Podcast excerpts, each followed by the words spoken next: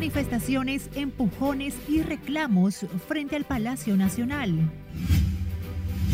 Comienzan a retener motocicletas sin registro al vencer esta noche plazo para la compra del impuesto. Senado envía proyecto de ley aprobado sin ilusión a la Cámara de Diputados. Inicia audiencia de solicitud del Ministerio Público para unificar expedientes Coral y Coral 5G. Y varias réplicas se sienten en el Cibao tras sismo de 4.6 que tuvo epicentro en la provincia Hermanas Mirabal.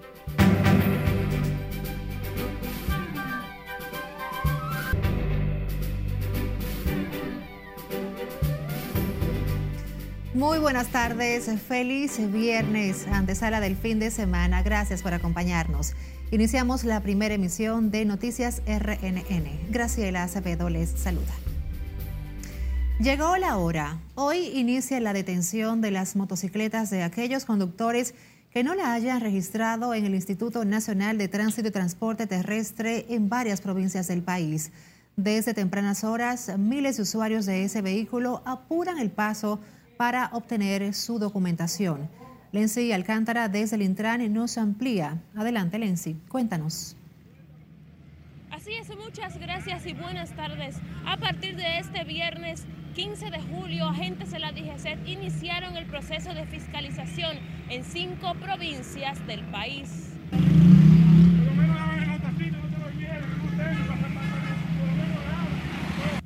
Frederick Marte fue uno de los primeros en recibir las sanciones establecidas por la entidad reguladora del tránsito por no tener sus documentos al día. Agentes de la Dirección Nacional de Tránsito y Transporte Terrestre le incautaron su motocicleta en la avenida Máximo Gómez con Pedro Livio Cedeño. Yo que tengo 11 meses, tengo una mujer paría y ellos me quitan mi motor ni porque le digo que me den un chance. Que me den un chance, el motor está legal. Y esto porque ya venció el plazo que le permitía desplazarse sin el registro que emite el Intran desde hace un año. El 15 vence el plazo, que es el día de hoy, llegó la fecha para el inicio de la fiscalización. Esta fiscalización será iniciada en el Distrito Nacional, en la provincia de Santo Domingo, en San Cristóbal, en Santiago y en San Francisco. El proceso de fiscalización que inició este viernes en cuatro provincias más el Distrito Nacional completa la primera fase del programa que se enmarca dentro de la estrategia de protección ciudadana Mi País Seguro, que a la par de actualizar el parque vehicular de las motocicletas, busca combatir los actos delictivos que se cometen a bordo de ese vehículo. Mi motor está legal.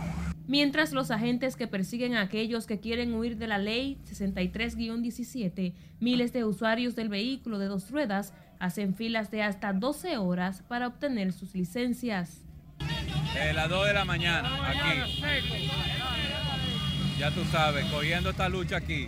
Pero bueno, ya estamos cerca ya, ya vamos a pasar ya. Las 12, las 12 del día, de, de- de la noche, cogiendo lucha. Estoy aquí desde las 7 de la mañana y todavía estoy allá atrás. Entonces esto es un daño que le están haciendo a uno como motorista. Los puntos de registros hábiles a partir de hoy están en Santiago, San Cristóbal, San Francisco, La Romana, Sánchez Ramírez, La Vega, Santo Domingo Este y el Distrito Nacional. Quienes sean sorprendidos sin sus documentos al día deberán pagar una multa, como lo establece la Dirección Nacional de Tránsito y Transporte Terrestre. Con esta información paso contigo al set de noticias. Gracias por este informe, Lenzi Alcántara. Y como lento y perturbador, calificaron hoy motociclistas de San Juan el proceso de registro de motocicletas que ejecuta el Instituto Nacional de Transporte Terrestre Intrant. Julio César Mateo nos cuenta más. Debido a la amplia demanda, muchos dueños de motocicletas se han visto obligados a amanecer en las filas. Porque no era verdad que si yo vengo a a hacer mi turno aquí a las 10, a las 11 de la noche, amanecer para que venga usted por la mañanita a hacerme, cogerme a mí como de salvaje. Afirman que el proceso va muy lento, además de que el plazo dado por las autoridades fue muy corto. Yo Llegué aquí a las 3 de la mañana y soy de Pedro Corto, pero el proceso está muy lento y yo estoy aquí desde ayer echando viaje. Ya he venido dos veces. Los dueños de motocicletas consideran que el proceso de registro y obtención de licencias tiene serias irregularidades que lo dificultan. Lento, papá. Está muy lento esa vaina. Tienen que hacer algo para, que, para esta vaina. Los conductores de motocicletas tienen hasta este viernes para ponerse al día o de lo contrario sus unidades serán incautadas por los miembros de la DGC. Yo estoy desde las 12 de la noche aquí. Gente que hemos amanecido aquí porque tienen un cohete prendido. Faltan mucha gente en los campos todavía. ¿Entienden? No puede ser así. Tienen que darle un tiempecito más a la gente. Aquí hay gente que no acaban hoy, que cuando quieran llegar ya son las 6 de la tarde y las 7. Solo una oficina móvil del Intran fue instalada para registrar todas las motocicletas de los seis municipios de la provincia de San Juan. En San Juan de la Maguana, Julio César Mateo, RNN. De su lado, el ministro de Interior y Policía advirtió hoy a los motoristas que aunque las autoridades serán flexibles en los primeros días del proceso de fiscalización. Quienes usan la motocicleta tiene que estar debidamente registrado e identificado. En ese sentido, Jesús Vázquez reiteró el llamado a los propietarios de motocicletas para agotar el proceso legal y evitar sanciones. En una primera etapa, trataremos de ser todo lo flexible posible los primeros días, pero la ley establece el registro de quienes usan la motocicleta y que tienen que estar identificados, y eso es lo que se hace con el registro, y nosotros esperamos que todas las personas que, que usan motocicleta se registren. El ministro de Interior fue abordado sobre el tema tras participar como invitado a una misa en la catedral que ofreció la Comisión de Desarrollo Provincial por la celebración del 25 aniversario de esa institución. Cambiando de tema, un intenso enfrentamiento se registró este viernes frente al Palacio Nacional entre manifestantes, policías, pensionados y retirados. Estos últimos protestaron reclamando el pago de los sueldos acumulados, mejoras en el seguro de salud, entre otras reivindicaciones. Conectamos ahora con Lauri Lamar, que nos tiene detalles en directo. Adelante, Lauri. Gracias, buenas tardes. La calma retornó a los alrededores de este Palacio Nacional luego de un enfrentamiento entre policías activos que impedían que pensionados se acercaran a las puertas de la Casa de Gobierno. Los cientos de policías retirados reclamaban una auditoría a la cooperativa de la institución, la que advierten puede ser quebrada, al igual que el Instituto de Seguridad Social de la Uniformada. Nuestra familia está pasando hambre. Los pensionados tienen que salir a coger dinero prestado a un 20% quincenal y el dinero de la cooperativa de los sueldos por año, lo que dicen allá es que fulano se lo prestó a fulanito y que el otro se lo prestó no se sabe a quién y el que se lo robó no aparece, nadie sabe quién es el ladrón. Todos estos policías que están aquí fueron hombres que dieron su juventud, dieron su vida por la patria y estuvieron enfrentando la delincuencia. Y el disgusto que hay hoy entre los militares y los policías es que está haciendo que la seguridad ciudadana se vea afectada. Los ánimos se caldearon cuando a empujones los manifestantes pretendían cruzar las vallas metálicas que mantenían los policías activos que resguardaban los alrededores del Palacio Presidencial. Nosotros no vamos de mañana, nosotros no vamos a parar, que se sientan. Nos han quitado, nos han jodido tanto que nos han quitado el miedo ya.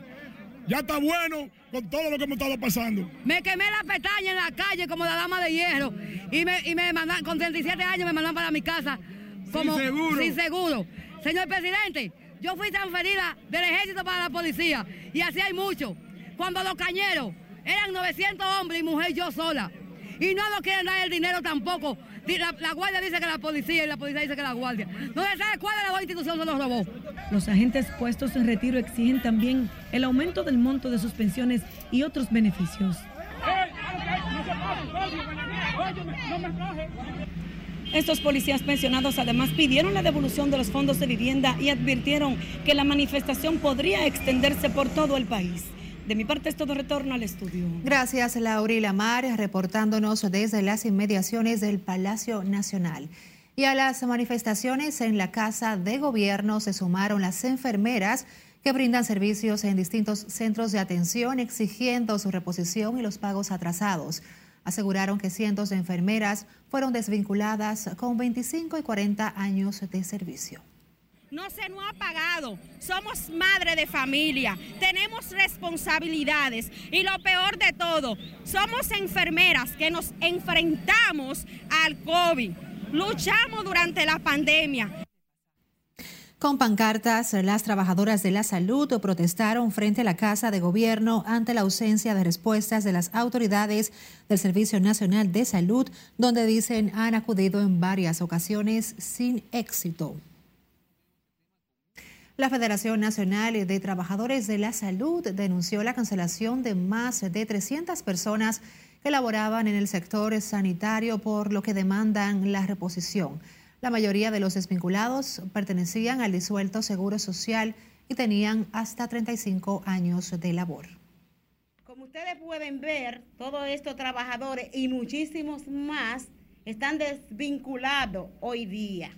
Hay unos cuantos que tienen ya bastantes meses de vinculados a los cuales no le han otorgado sus prestaciones laborales. Y por lo menos nos dieran nuestra remuneración pues pondríamos un negocito y podríamos continuar eh, eh, eh, llevando el pan de cada día a nuestras casas. Pero en mi caso también, que no tengo un hogar donde vivir y tengo que pagar alquiler, ahora yo le pregunto al señor presidente, ¿cómo yo voy a pagar el alquiler de, de mi vivienda? En rueda de prensa se quejaron de que tras la disolución del antiguo IDSS, más de 800 trabajadores están en un limbo pese a la promesa de que serían reubicados y pensionados. El presidente de la Confederación Autónoma Sindical Clasista calificó de difícil la situación de los trabajadores dominicanos ante la reducción de los salarios en un 10%, producto de la inflación. Sin embargo, Gabriel del Río reconoció que la situación no es propia de República Dominicana tras la pandemia y la guerra Rusia-Ucrania. Nosotros consideramos que hay productos que se han disminuido más de un 10%, más de un 100%, aceite, pues, entre ellos, por ejemplo, comestible. La situación del trabajador es una situación muy difícil, porque no es una situación especial de República Dominicana, la inflación es mundial. Y eso se depende, fundamentalmente después del problema de, del COVID-19. Gabriel del Río dijo esperar que desde el gobierno surjan nuevos planes de mejoría para los trabajadores dominicanos al reconocer los esfuerzos en ese sentido que hace el presidente Luis Abinader. Un punto y seguido para recordarles que nos pueden enviar sus denuncias a nuestra línea directa de WhatsApp 849-268-5705. Por supuesto, busquen nuestro usuario arroba noticias RNN en todas las redes sociales siempre actualizadas. También puede escucharnos a través de Spotify, Apple Podcast y Google Podcast.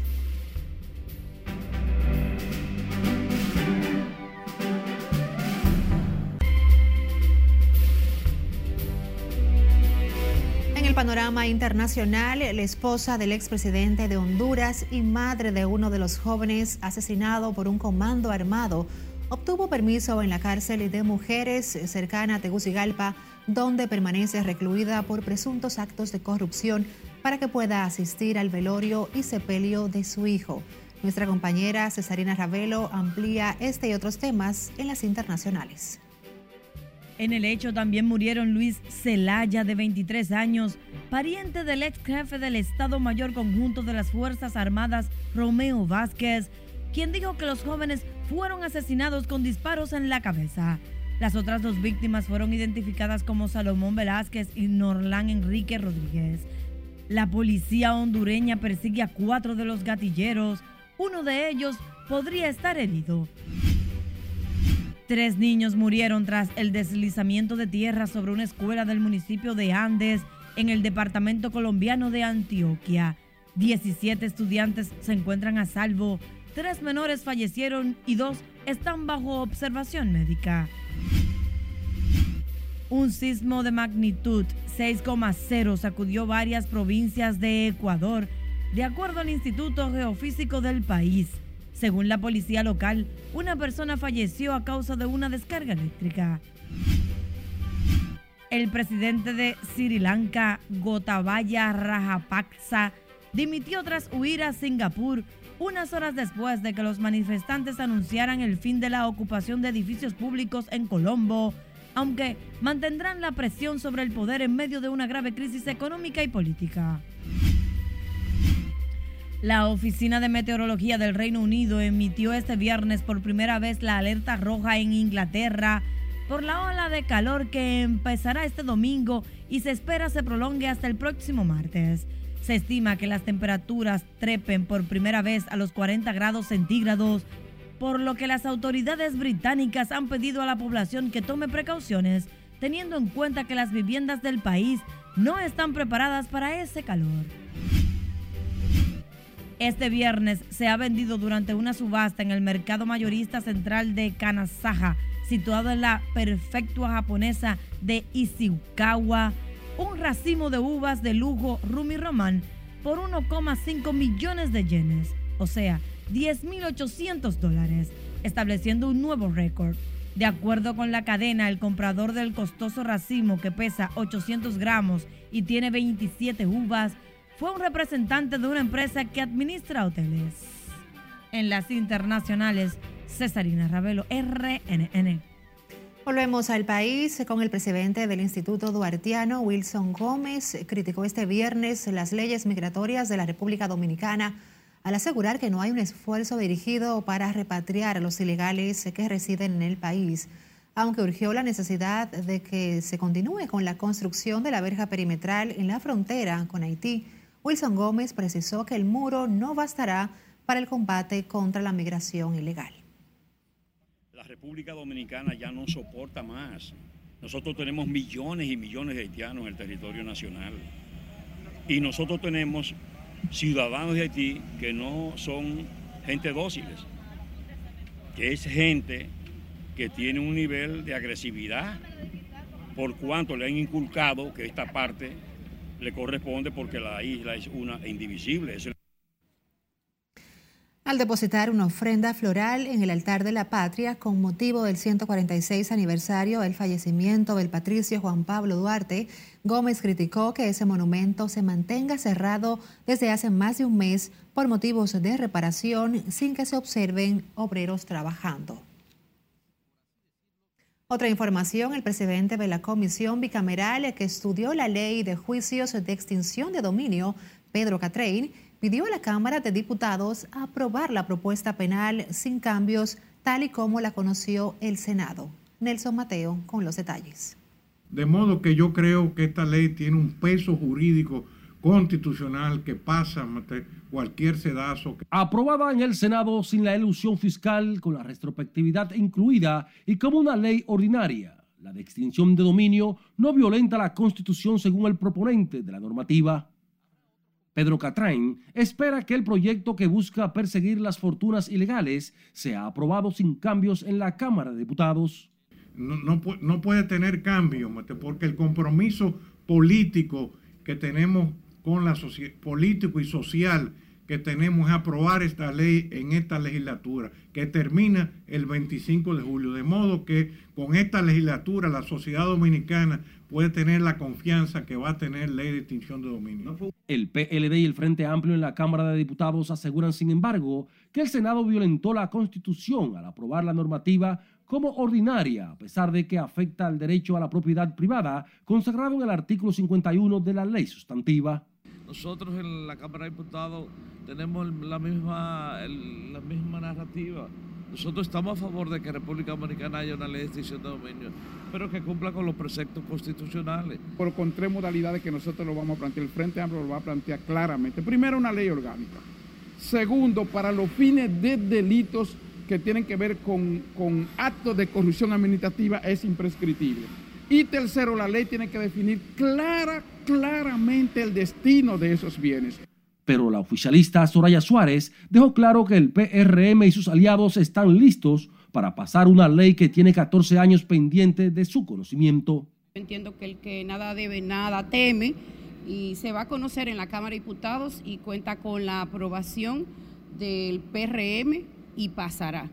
Los tribunales se encargarán entonces de decidir, porque esa es la función de los tribunales. La nuestra es crear leyes, hacer leyes que beneficien al país. La congresista del partido de gobierno aseguró que la Cámara de Diputados, controlada mayoritariamente por el PRM y aliados, cumplirá con el sagrado compromiso de pasar una ley que como la de extinción de dominio es un mandato de la Constitución y de las Naciones Unidas. Nelson Mateo, RNN. Seguimos en el Senado de la República que envió a la Cámara de Diputados el proyecto de ley sobre juicios de extinción de dominio aprobado con la retrospectiva incluida pero sin la ilusión fiscal. De inmediato, el presidente de los diputados convocó a sesión el próximo martes para conocer la iniciativa, según informó el vocero del PRM, Julito Fulcar. El Senado de la República remitió a la Cámara de Diputados el proyecto como fue aprobado.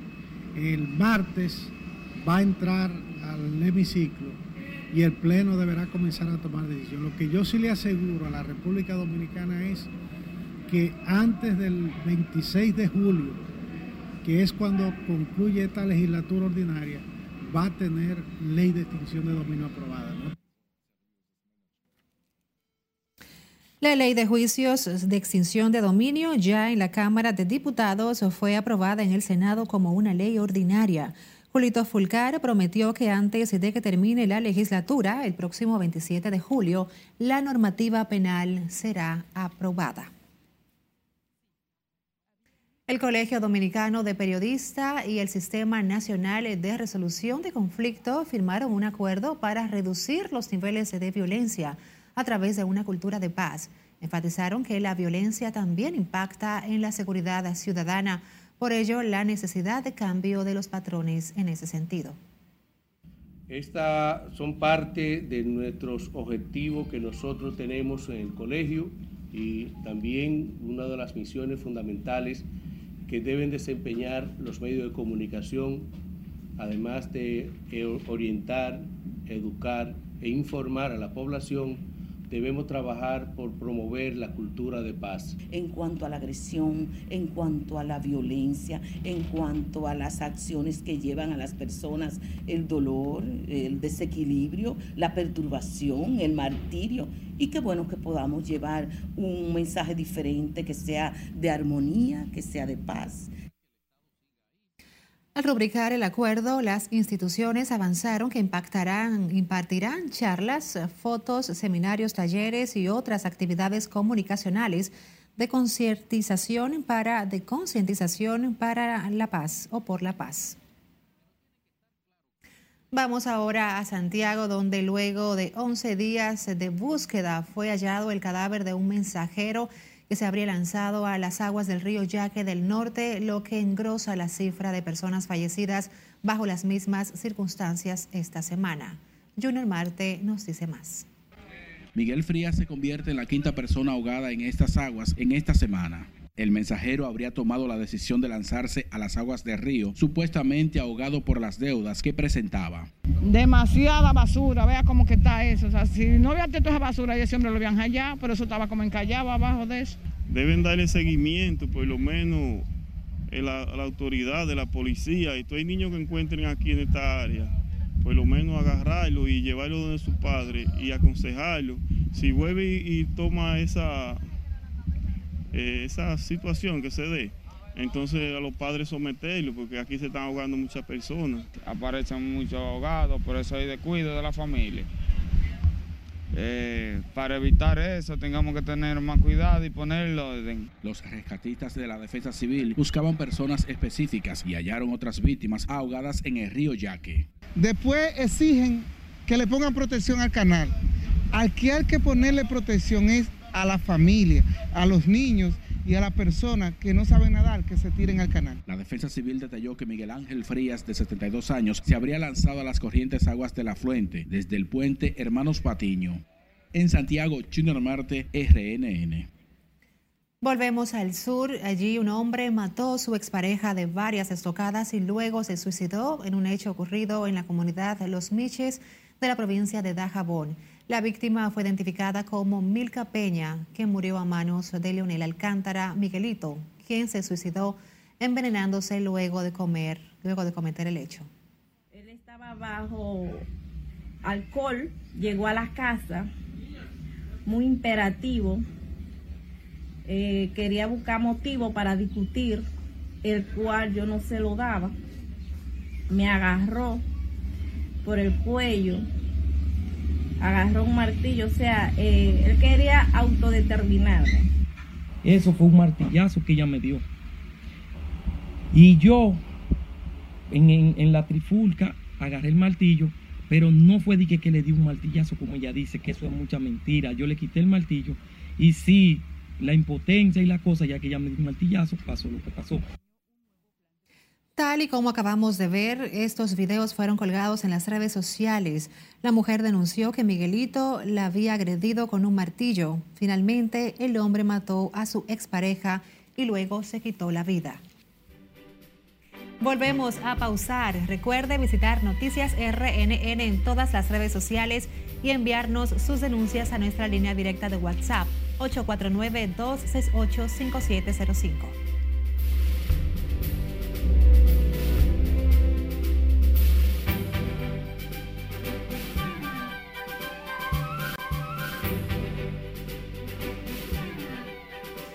Gracias por seguir con nosotros. Abrimos el bloque con el juez del tercer juzgado de la instrucción a Mauri Martínez.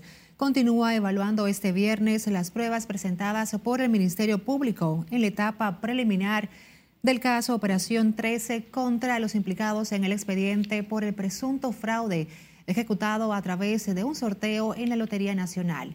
En el inicio de esta audiencia, al presentar su réplica, el Ministerio Público solicitó al juez que rechace el pedido de los acusados de cese de medidas de coerción. Cuando nosotros presentamos nuestra acusación, le solicitamos al tribunal admitir toda la prueba del Ministerio. De hecho, solicitamos al tribunal acoger de manera total la acusación del Ministerio Público y admitir toda la prueba. Toda la prueba es toda la prueba. La prueba documental, la prueba material, la prueba audiovisual, toda la prueba del Ministerio Público. El Ministerio Público no vinculan a, nuestros representados. Entendemos que el juzgador tiene amplios abanicos para tomar una decisión, el auto de no lugar, que son nuestras expectativas, puede dictar auto de apertura a juicio, puede variar la, la, medida de cohesión, que también nosotros con los arraigos que hemos presentado. Además, él tiene un año preso, solicitamos el cese de la prisión en virtud de las disposiciones del artículo 241. Luis Michel Dicent es acusado junto a otras 10 personas de ser los responsables de un fraude millonario efectuado por medio de un sorteo el primero de mayo del pasado año.